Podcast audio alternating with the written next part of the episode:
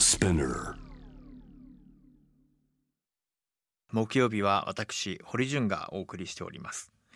さあ新型コロナウイルスの PCR 検査で陽性反応微陽性が出たと発表されたプロ野球読売ジャイアンツの坂本勇人選手と大城卓三選手。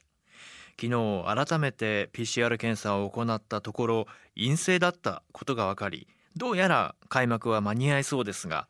プロ野球に限らずウィズコロナのスポーツ界はこうした事態と常に隣り合わせで試合が行われていきます。今夜はスポーツジャーナリストの生島淳さんにご登場いただきウィズコロナ時代のスポーツ界についてお話を伺います。生島さんこんばんは。はい、こんばんは。よろしくお願いします。あよろしくお願いします、はい。ジャムザワールドもすっかりリモート出演が定着してしまいましてうん、今回も生島さんとこうやってリモートでお話を伺うことになりました、い、やーでも本当にあのええ。あったの、はい。渋谷のカフェ以来じゃないですそうですね。か。そんなこともちょっと懐かしいですけど。いやーなかなかもうはい。会うっていうことがうんすごく特別なことになりまして、うです方、ね。スポーツやライブや、そうしたエンターテインメントや私たちがこう、はい。集まって共にこう声を上げて喜びを分かち合うなんていうものうんも随分懐かしいものになってしまったなそうですね。プロ野球昔の。開幕は6月19日で、はい。ですが、まあ、昨日のような事態もあり、はい。えー実際、まあ、無事に開幕できるのかどうかええ、この辺りですよね。どうご覧になってますか、僕は昨日のジャイアンツの話は、あの、開幕してからの、ひょっとしたらいい予行演習になったかもしれないというふうに僕はあ思ってますね。えーただし、あの、昨日は一つ問題があったなと思うのは、ええ最初速報で出たのが、あー陽性というだけでしたよね。はいえーよくよく、続報を聞いてみると、抗体検査で陽性だったそうでしたというねことで、それでまあ、その後 PCR ってことになりましたけれども。ですからそのずいぶん前に感染していて、ではいおそらくそのもう回復してであろうというようはない状況だったのが、後々に伝えられるわけですよね。そうですね。で、最初の一歩の時は、あーまあ、今までの流れで言うと PCR のことかなとちょっと僕も思って、うんあ、これは開幕厳しいかなというふうに一瞬思ったんですが、あ、抗体検査でしかもあの美容性というような話だったので、あの、まあ、専門家の方の話によれば、えー感染させるリスクは極めて少ないということで、で、再あの PCR 再検査でも陰性ということが出たということなので、うんえー僕は本当にど選手がどういう状況かっていうのをね、えーえ。え把握することがすごく大切だなと思いまして、えーまあ、ジャイアンツは球団関係者に、えー抗体検査を行ったというのがありましたけれども、はい僕はリーグ全体でやった方がひょっとしたらいいのかなという気もしました。ちょうど今リスナーの方 MH さんから、えーまあ、今回の両選手の反応驚きましたがそれよりも他球団は PCR 検査を実施していないことの方が新型コロナを甘く見ている感じがしましたという率直な感想が寄せられています。そういう状況がもしあるとして、そしてそれをまあファンの方としてもね、えーリスナーの方も不安に思うという状況を踏まえて、まあ、あープロ野球機構の方もそういった形で健康面での統一したルールみたいなのを出していくっていうのもひょっとしたら重要かもしれないし、今後、まあ、開幕してからあー感染者がゼロであるということは、ちょっとまあ、なかなかひょっとしたら難しいかもしれない。はいでそうしたときに、えーリスクを、まあ、計算して、どういうふうな措置が考えられるかと。まあ、昨日、ジャイアンツは練習試合を中止したわけですけれども、ひょっとしたら、あの、そこまでやる、まあでも昨日の時点ではしょうがないかな。うんまあ、こえーこからですね。そうですね。あの、シナリオをいくつかやはり用意しといて、ガイドラインを示さなければいけないだろうなというのは思いましたね。あの実際に、まあ、ドイツブンデスリーガだってあ、はいもう開幕しましたし、はい。まあ、韓国韓国でもあのサッカーのリーグなどが開幕をしましたよね。あそうですねの諸外国の対応をご覧になって日本と比較していかがですか、えっと、韓国のプロ野球が開幕したときはですね、えー、やはり検査体制、まあ、あの、これは国の、お国、国、お国柄というか、政策か、国の。えー、それを反映して、えー、結構あの、しっかりとした、うん、あ検査体制を整えてましたね。そうでしたね。えー、やはりあの、やっぱ国の状況を反映するなと思いますね。確かに、方針が全く違いますもんね、韓国と日本ではね。そうなんです。そうそうそうそう。だからやはり国の政策っていうのはスポーツにも影響あるなっていうふうに思いますんで、うん、で、まあ僕はやはり、まあある程度、えドイツブンデスリーガのように、頻繁にね、選手の PCR 検査をやるだとか、えー、まあ、これは議論があると思うんですけれども、やはり僕は統括団体のしっかりとしたガイドラインってものが、まあ、専門家会議とかと共同しながら、それを示していくことが僕は大切かなという気はしますね。J リーグが7月4日からリーグ戦再開の予定で、はいで一方で名古屋グランパスの金崎ムー選手が陽性だったためにチーム練習が中止になるなど、そうしたこともありました。あの選手の体調管理、そして試合感選手たちのモチベーションの維持、はいうん、チーム運営は本当になかなか大変そうですね。はい、いやなかなかこれはね、あのー、ま、練習始まったと思ったらまたストップしたとか、うん、そうしたことがたびたび重なると、モチベーションの維持というのは確かにこれは難しくなりますし、えーまあ、まあ、複数のチームでで、クラブで出た場合ですよね。そうですね。えー、J リーグの方も、やはりガイドラインみたいなものをしっかり作っ、まあ、J リーグはかなりあの、横の連携取ってると思いますけれども、あのー、やっぱり野球よりは接触機会が多いので、ね、そうですね。ここがまた難しいところだと思いますね。あのー、ラジオネーム、神戸のたぬき坂さんから、えー、プロ野球でも感染者が出たものの、はい、プロ野球 J リーグなどシーズン途中で感染者が拡大したらラグビートップリーグのようにシーズン打ち切りはありますか？という質問が来ています。今あの生島さんの話を伺っていると全体像というか、はい、ガイドラインというのはまだまだこう十分策定されている様子ではないんですね。そうですね。あのー、あの、例えばね、プロ野球というのは、シーズンを成立させるためにはですね、えー、一つの球団は少なくとも60試合本拠地で試合を行わなければいけないんですね。で、合計120ですよ。で、それ以下だと、もう参考記録みたいになっちゃうんですね。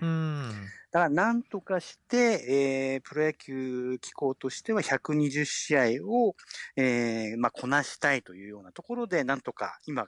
えー、苦心してるわけですけれども、えー、まあ、もしも感染が拡大した場合はね、またあのー規約を見直したりですとか、はい、そうした工夫が必要になってくるでしょうね。規約？はい。あの、まあ、今は要は、120試合やらないとシーズンが成立しないということですけれども、えー、2020年に限っては100試合にするだとか、うそういったあの柔軟な対応が必要になるケースはあるかもしれませんね。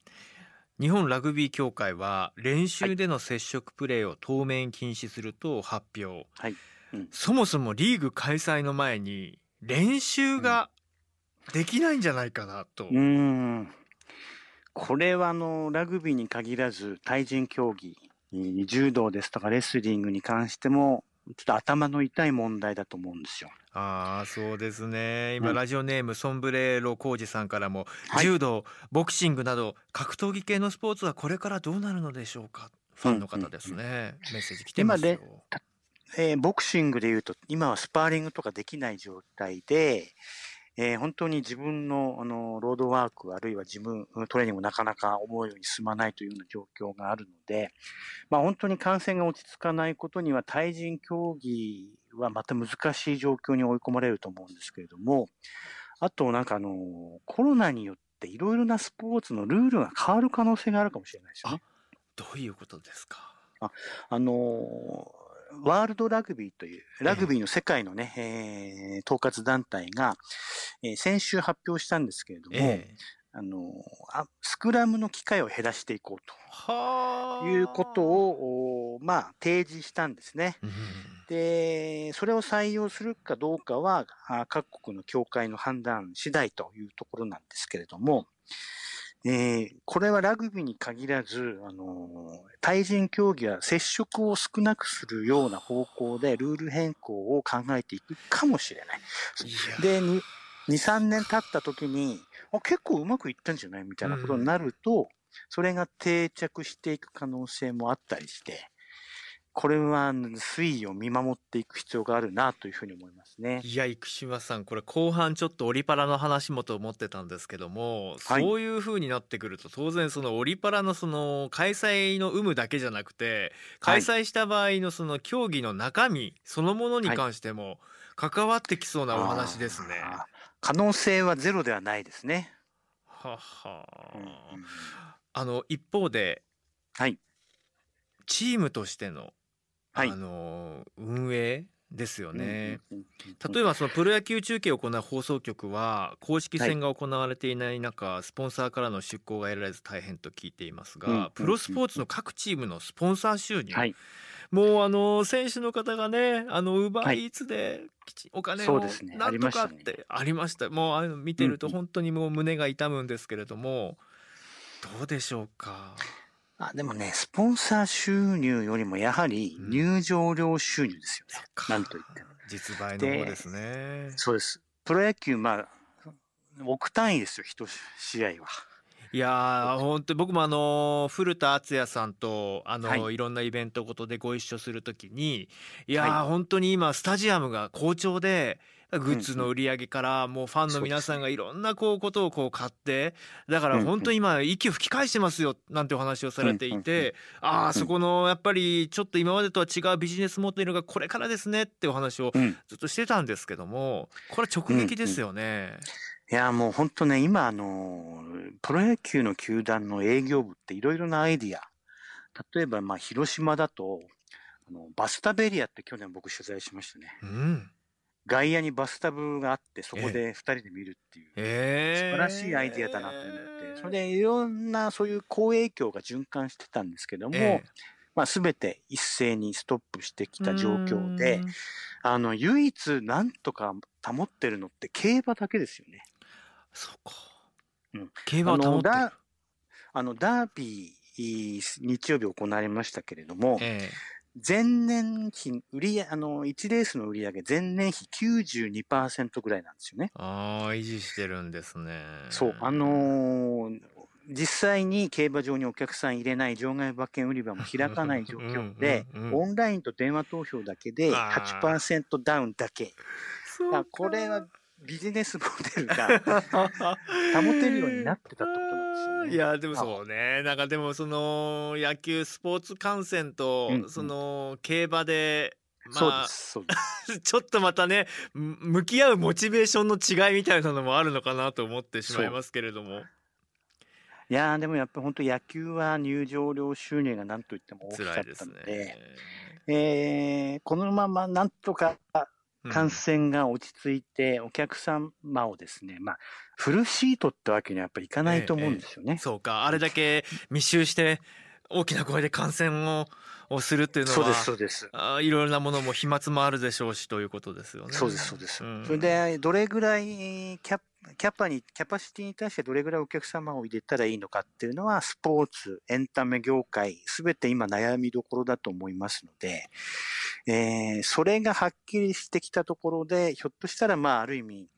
単価を上げなきゃいけないかもしれないですよね。僕あのもともとそのはいリパラが誘致成功して、まあはい新しい新国立競技場のあーデザインが上がってきた時に当時のはい。文科副大臣とかと一緒にえシンポジウムを開いて、まあはい。そもそもこういう大きな巨大なスタジアムは本当にいるんですかみたいな話の中で出てきたのが、うんうん。いやこれからもうメディアの時代でスポーツ観戦のあり方も変わるんですと。ですからうん。このスタジアムを起点にして例えばこう VR で見られたりとか、これまでその離れていてもスポーツに勤しめるような新しいテクノロジーが2020年には花開くんですよって熱弁振るってらっしゃったんですよね。だからまあコロナ禍をきっかけにそのスポーツ観戦、スポーツの中継そのスポーツの体験、イノベーションが起きる方向にどんどん持っていけたらなんとかなるのかなと思ったりもするんですけども、そういう兆し含めてどうなのかなと。多分あのー、J リーグとかね、特にあのー、やっぱり 5G とか結構大きいと思うんですよね。はい。はい、高速回線 4G の100倍ですからね。うん、こう、あのー、スタジアムに行ってまた違った体験みたいなのが、あ2020年は考えられていたと思うんですけれども、うんえー、球団やね、クラブは、あのひょっとしたらこういうことがまた起きるかもしれないと思うと、うん、えー、無駄になってもししょうがないけど対策をしなきゃいけないと思うんですよ。うん。お客さんを入れなくてもなんとか続けられるビジネスモデルを探るというふうに思うんですが、えー、一方でこうしたスタジアムから足がスタジアムに足を運べない状況になると、ファンの皆さんはやっぱりリアルな体験っていうものによりまた価値を置くかもしれない。そうですね。えー、まあ当然もちろんあの、コロナの不安がないっていう前提はありますけれども、えー、僕は今後はね、やはりあの、スタジアム外でのビジネスモデルの確立っていうのをいろんなスポーツで進むはずだし、あとは、スタジアムでの価値がまた上がるかもしれないけども、それはひょっとしたら、あの、値段が高くなるかもしれない。より、えー、コストが高いものになる可能性があるなというふうに思いますね。いやでもやはりこうスポーツのね今こそやはりスポーツのこう感動や力強さに触れたいという方多いんだと思います今日本当にツイッターもメールもたくさんいただいていてその声も合わせて紹介していきたいと思います。僕もあの今回の、えー、GO のナンバーを見ていて表紙がもうリモート撮影から入っていて、はい、で中を開くと本当にこうチームの人たちのいろんなこう苦悩がありながらもどう前に進むのかという知恵が詰まっていた一冊でしたが、はい、オリパラなんですよね、どうなっていくのかっていうのが。はい先月14日、はい、IOC は東京オリンピック延期に伴う追加費用のうち8億ドル860億円を負担する方針を明らかにしていますそもそもオリンピック延期に伴う追加費用は3000億ともそれ以上とも言われていますがまあ、開催をするならばどれぐらいの額どれぐらいの規模のものになっていくのか来年どうでしょうか？えっ、と、4月2日も大、もう2月前か、はい、毎日新聞にですね、えー、追加経費は3000億から5000億円規模と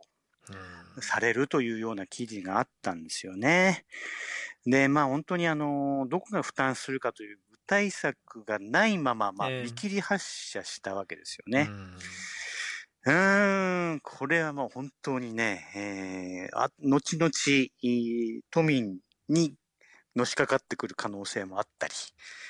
いやちょっとね、想像がつかないですね。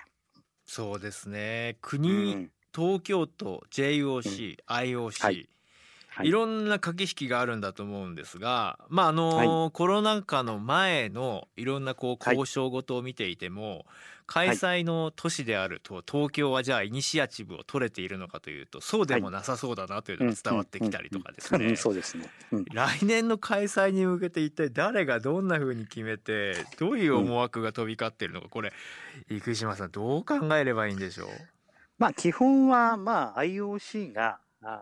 すごものすごいあの開催権みたいなのを持っていて、うん、えー、開催都市にまあ付与する、与えるみたいなものだという構図が、えー、例えば、長距離陸上の持久系の種目がね、えー、札幌に移されたりだとか、えー、それで延期中止の問題の時にもやはり IOC がイニシアチブがあって、で、東京都よりやっぱりあの、国なんだなっていうことを皆さん分かったと思いますね。だってでもオリンピックって都市開催、やはりこう、うん、各都市の多様性が、はい。こうしたスポーツの祭典を通じて花開き、そこに市民が参画して新しい価値を皆さんで一緒に共有していこうっていう大会ですよね、本当は。まあでも、あれで明らかになった延期が決まったあの電話会談の模様がありましたけれども、まあ国家事業であり、あそこに JOC の会長がいないっていうのはちょっと僕寂しかったです、ね、そうですね。ああ、もうなんか政治の世界の一つの、うん、道具、駆け引きになってしまっているのが、まあ、なんとも素直に応援できないみたいな感情が芽生えてもしょうがないですよね。あの、ラジオネームポンタさんから、はい、えー、IOC の影響力が強いと言われていますが五輪の開催国である日本にどのぐらい決定権があるのか？今今お話がありました、うん、一方で代表選考を考えると五輪開催を最終的に判断するタイムリミットはいつ頃なのか、うん、さらにグリーンアースさんから来年オリンピック・パラリンピックを東京で開催するのにはどのくらいの条件をクリアしなくてはいけないのか？例えば海外からのね参加が減ってしまうのはこれは今の状況を見るとそうなるだろうなというのは思うんですよね。一国でもでも参加できないとなったらそれは公正さから鑑みてどうなんだろうかとか、はい、いろんなことを考えてしまいますがいかがですか？まああの10月一つ判断のタイミングがあるというふうに IOC が言ってましたけれども、えー、おそらくですねあの各競技まだあの代表が決まっていない競技もたくさんありますけれども、えー、それに向けたあの国際大会がありますよね、代表権を獲得するために。ええー、それをやあの行わなければならないとなると、やはり今年の秋ぐらいから、うん、えー、ある程度大会を開かないと、今までのような、うん、クオリティを保てないっていうようなところがあると思うんですね。で、一方で、まあ、暫定的に、まあ、どっかのタイミング、来年の3月とか4月の段階で、暫定的に今、もう世界のトップの人を招待しますみたいな、そういった形もひょっとしたら最終的にはあるかもしれないんですけれども、えー、こればかりはもう本当に、これからコロナウイルスの感染がどういうふうな状況になっていくか、誰にも予想がつかないので、ああ、もうこれは様子を見ていくしか本当ないですね。米国のスポーツ以外のさまざまなイベントやそうしたこう経済界の動きを見ているとあの、はい、もう年内いっぱい通常の予定はす,、べてこうキャンセルをして、はい。えー、空白を作っていたりとかとなると、年内例えばスポーツに関してのさまざまな予選とか、そういう練習の機会とかが、アメリカ国内でなくなるとなるとですね、これは来年のオリパラは現実的に無理なんじゃないかってやっぱり思ってしまうんですね。でそのあたりを、はい、その今リスナーの方からカーネル・カントさんから、うんうん、はい。あ、じゅんさんトークライブの再開心待ちにしてますよって書き出しから始まはい、で、えー、質問ですと。実際のところ、アスリートの皆さんはオリンピックの来年開催についてパラリンピックの来年開催についてどう思われているのでしょうか？っていうことで。あの、引退を決めてしまった人もいますよね。これは世界各国にいるんですよね。やはりあの、1年、まあ特にベテランですよね。はい、1年伸びたということで、もうちょっとあの気持ちも体も続かないということで、えー、引退を発表した選手もいます。で、一方で、えー、怪我で苦しんでいた選手なんかは、ええまあ、伸びて助かったというふうに、まあ、公にはなかなか言えませんけれども、ええ、そう思っている選手も中にはいるとは思います。うん、ただし、あの、今、多くの選手の大半が思っているのは、本当にできるんだろうかっていう不安でしょうね。うんうん。で、これは本当に各国の感染の状況とかにもよるんですけれども、えー、やはり5大陸すべてから選手が集まってくるとなると、まだまだ不安は今日の時点では払拭、本当にできるんだろうかっていう心配が先行すると思うので、うん、今年の夏に、スポーツが、それぞれの、えー、プロスポーツがなかなかアメリカ戻ってこない。9月からカレッジフットボールやれるのかやれないのかっていうような、うん、あそれ以上にキャンパスに学生が戻ってこれるかどうかみたいなようにもなってますので、えー、一つ一つの社会的な活動が僕はやっぱオリンピック・パラリンピックにつながっていってると思いますので、うん、うんまあ本当にあの、まあアメリカはその中でもやはり発言というか影響力が大きいのでね、うん。えー、日本だけではなく、やはりヨーロッパ、アメリカの社会動静を見つめていく、今でもラジオを聴きの皆さんってオリンピック本当できんのっていうふうに思ってる方の方が多いと思うんですよ。すかね。うん、こんな状況でやって、僕自身もね、やっぱりちょっと気持ちが一つ切れちゃってますよね。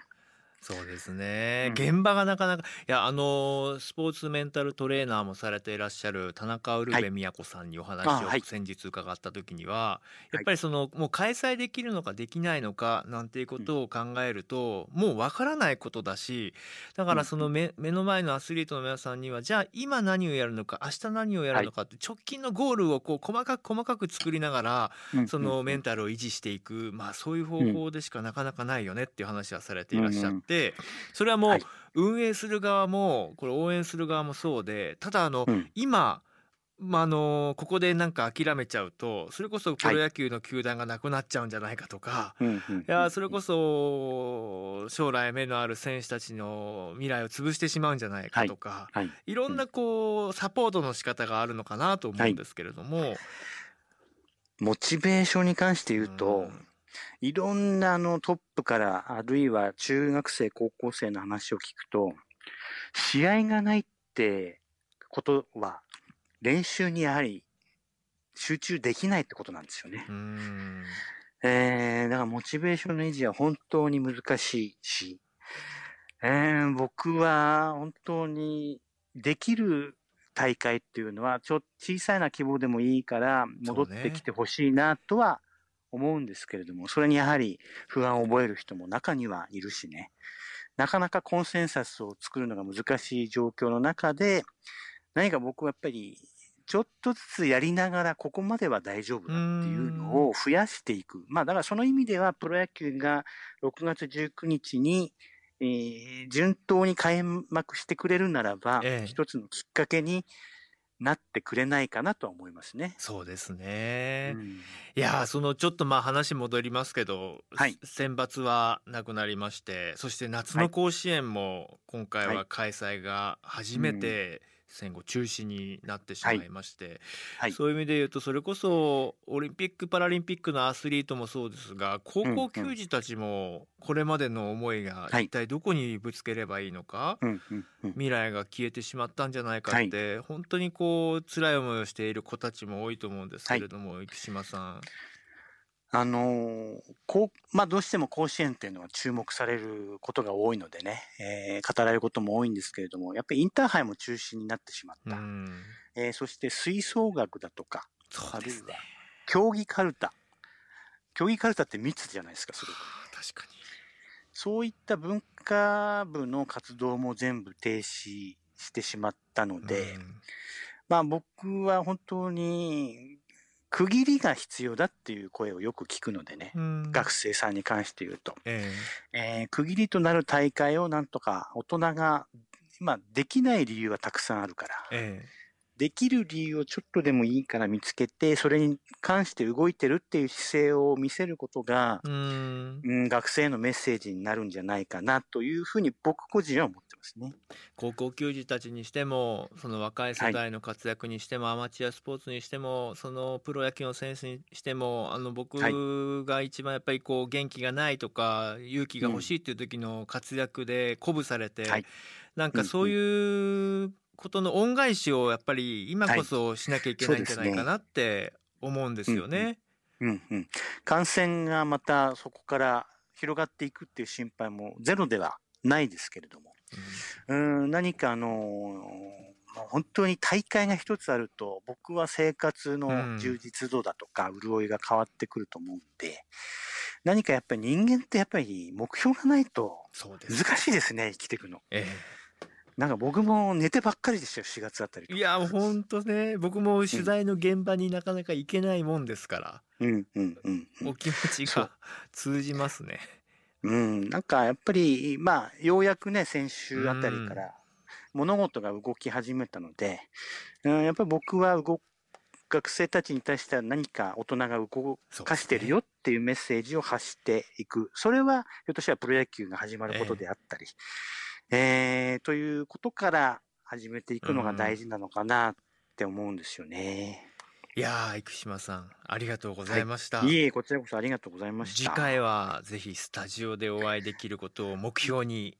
六本木の夜景を見ながら、ぜひ。ありがとうございました。はい、ありがとうございま今した夜はス。ポーツジャーナリストの生島淳さんに伺いました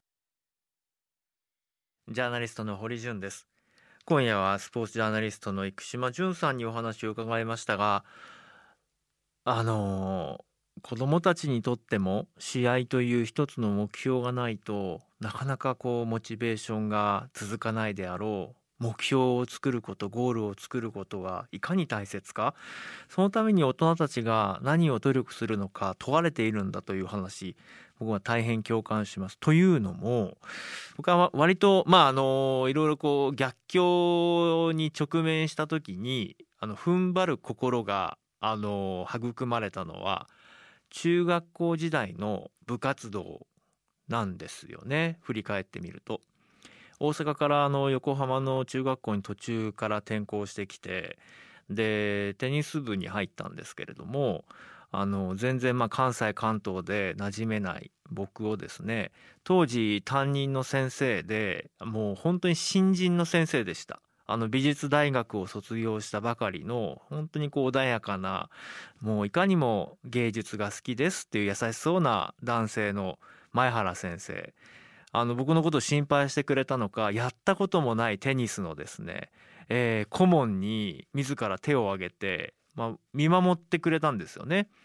で部員からはですね「前原」とか言われながら、うん、ちょっとこういじられながらだってまあテニスやったことない人がいきなり顧問になるわけですから「バカ野郎一緒にやるんだよ俺は」なんていうことで生徒と一緒になって練習をしてでやるからにはお前らやっぱり目標立てるぞって、まあ、弱小のそのテニス部だったんですがせめてこう市大会県大会出ようって言ってくれてですねまさかそんなとか言っているうちにだんだんだんだんですねその前原先生がすごくこう一生懸命指導してくれるもんですからそれにつられてチームも強くなっていきですね。あのなんと横浜市の大会横浜市って学校多いんですけど横浜市の大会で準優勝しまして僕もそのうちの一員だったんですけどいやなんかあの時本当に泣きながらみんなで抱き合っていやこんなことあるんだなってだからその何かこう逆境に直面した時にあの時っていうのがやっぱりかすめるんですね頭を。だからこの今コロナ禍でそういうそのスポーツなり今日は生島さん文化部の皆さんの大会のことについても触れられてましたけれどもやっぱりその強大なこう壁をみんなで乗り越える自分の努力で乗り越えて掴んだものっていうのが将来にわたってすごく大きな影響を与えてくるそういう機会が失われてるんだっていうことを考えるとこれは何としてでもこのこれまでねやっぱりその恩送りじゃないですけどやっぱりスポーツやそういうこう機会に私たちは力をもらってきたわけですから知恵を結集させてそういう場を作っていくもうぜひやりましょう呼びかけを続けていきたいなと思います。以上です。